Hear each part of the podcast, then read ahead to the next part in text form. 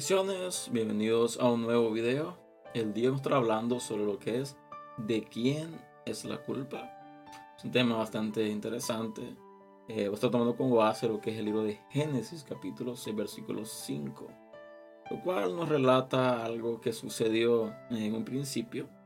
Para muchos tal vez sea nada más historia, sea nada más un cuento, cuento de hadas pero vamos a ir a la palabra. Así que vamos a la palabra, libro de Génesis capítulo 6, versículo 5, lo cual dice así. Dice, vio Jehová que la maldad de los hombres era mucha en la tierra y que todo designio de los pensamientos del corazón de ellos era de continuo solamente el mal. Ok. ¿Por qué titulé ¿De quién es la culpa? Es una pregunta, ¿de quién es la culpa? Y estoy haciendo un énfasis, o quiero hacer un énfasis, mejor dicho, en lo ocurrido esta semana en lo que fue Texas. Eh, sabemos lo que ocurrió. Un joven de 18 y 19 años tomó la decisión de tomar armas, de ir a una escuela y asesinar a muchos niños. La pregunta que debemos hacernos la siguiente es, ¿qué pasaba en la mente de este joven? ¿Cuál era su pensar? ¿Qué lo motivó a hacer eso? ¿Qué lo motivó? ¿O qué está pasando, mejor dicho?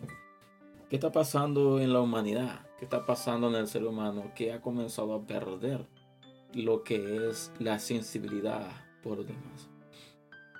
Si podemos analizar esta situación, no solo vemos de un joven disparando contra otros niños, sino comenzamos a pensar y a decir, y aquellos que son padres, aquellos que tienen hijos, tal vez de la edad de estos niños, eh, ¿qué cruzó por tu mente cuando tú escuchaste esta noticia? ¿Qué pasó por tu mente cuando te diste cuenta de lo sucedido? Y si eres padre y tienes hijos de la misma edad de ellos, ¿qué sentiste? ¿Qué hubo en tu corazón? ¿Qué pasó por tu mente en ese momento? Hay muchas preguntas, muchas preguntas de que tal vez solamente tú tengas las respuestas. Pero si vamos a analizar, si analizamos lo que es este texto, dice la palabra de que cuando Dios creó al hombre y cuando sucedió lo que sucedió, cuando el hombre se le dio la espalda a Dios, fue desechado, fue sacado de lo que es el huerto del Edén, dice la palabra que el hombre comenzó a multiplicarse. Llegó un punto donde la maldad del hombre comenzó a extenderse, comenzó a ser tan grande, tan grande, de que Dios mismo, dice la palabra, no lo digo yo, se arrepintió de haber formado al hombre. Y hay un texto que dice de que Dios no es hombre para arrepentirse, pero el contexto es diferente, no ahora de este contexto, aquí dice de que la maldad del hombre era mucho al punto donde dice que decidió exterminarlo, decidió mandar un diluvio, decidió eliminar, erradicar completamente lo que él mismo había creado. Pero dice la palabra de que Dios puso su mirada en una familia, en un hombre en específico, en este caso Noé. Pero el versículo 5, 6, 5 habla de que dice de que la maldad de los hombres era mucha en la tierra y que todo designio de sus pensamientos, del corazón de ellos, era de continuo solamente el mal. Aquí vemos una característica de que había en este hombre. Alguien me comentó esta tarde, me dice, a la verdad que yo desearía de que Dios viniese y que exterminara todo nuevamente. Yo le dije a la realidad de que Dios ya lo hizo anteriormente, Dios ya hizo eso, pero resultó de que cuando la familia nueva, cuando Noé y su familia comenzaron a multiplicarse, y un volvió nuevamente a la maldad a expandirse. Entonces vemos de que llegamos al punto de hoy en día. Y la pregunta es, ¿de quién es la culpa? ¿Quién es el culpable? Si analizamos este suceso y tratamos de buscar un culpable, preguntémonos quién es el culpable.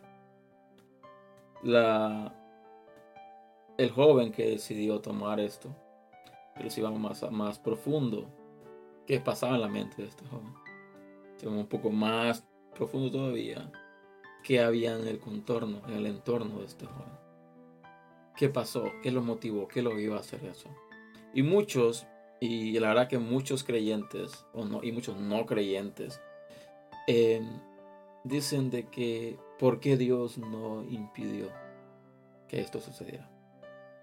Porque Dios dejó que esto ocurriera. Porque Dios no hizo algo. Porque Dios no puso su mano para que esto no ocurriese. Pero la pregunta es esta. ¿Por qué siempre le echamos la culpa a Dios de todo lo malo que pasa? ¿Por qué no nos comenzamos a analizar nosotros mismos y a preguntarnos qué no estoy haciendo yo? ¿Qué puedo hacer y no estoy haciendo para ayudar a mi comunidad? Para ayudar a las personas que tienen necesidad. Porque muchas veces nosotros miramos el producto, miramos lo que sucedió en este caso, la, matanza que hubo. Pero no comenzamos a analizar qué ocurrió hay muchas preguntas. ¿De dónde este joven de 19 años consiguió tantas armas? ¿De dónde este joven comenzó a tener ese pensamiento de asesinar? Y no asesinar a un hombre, a una mujer, sino a niños. ¿Qué estaba en su mente? ¿Qué había en su mente? ¿De quién es la culpa? ¿Del gobierno? ¿De quién es la culpa de la comunidad? ¿De quién es el gobierno del que permite que cualquiera tenga acceso a armas? ¿De quién es la culpa? De Dios por haberlo permitido, de la escuela que este joven estudiaba, por haber no haberse enfocado, por no haber actuado a tiempo en el problema psicológico de este joven. ¿Quién tiene la culpa? ¿De quién es la culpa? Muchos dirán, el gobierno porque no pone reglas, que no pone leyes que regulen el uso de armas. Otros dirán, eh, la sociedad. Porque no se preocupa en los jóvenes, se preocupa en la vida del joven. Muchos dirán la iglesia, porque la iglesia se enfoca más en quienes va, quienes diezman, quienes ofrendan, que en estar eh, cuidado de la vida espiritual de la comunidad a lo cual ellos sirven. Hay muchos culpables. Yo pienso que cada quien, cada individuo individualmente tiene culpa. Pero el menos que tiene la culpa acá es Dios. ¿Por qué? porque Dios nos da la libertad de escoger, nos da la libertad de tomar decisiones. Y no es la culpa de Dios cuando las decisiones que nosotros tomamos son decisiones malas, decisiones que traen consecuencias. Dios nos da la libertad de tomar decisiones, de hacer cosas. Pero Dios nos da esa libertad. ¿Por qué? Porque tenemos opciones, tenemos decisiones. Pero la pregunta que debemos hacernos siempre es esta. ¿Por qué siempre culpamos a Dios de todo lo malo? Desde que tengo uso de razón, siempre escucho lo mismo. Porque Dios no, no, porque Dios permitió esto.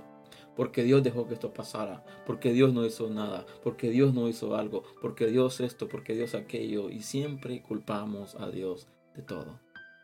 Pero es el tiempo donde nosotros comencemos a analizarnos nosotros. ¿Cómo estoy educando a mis hijos?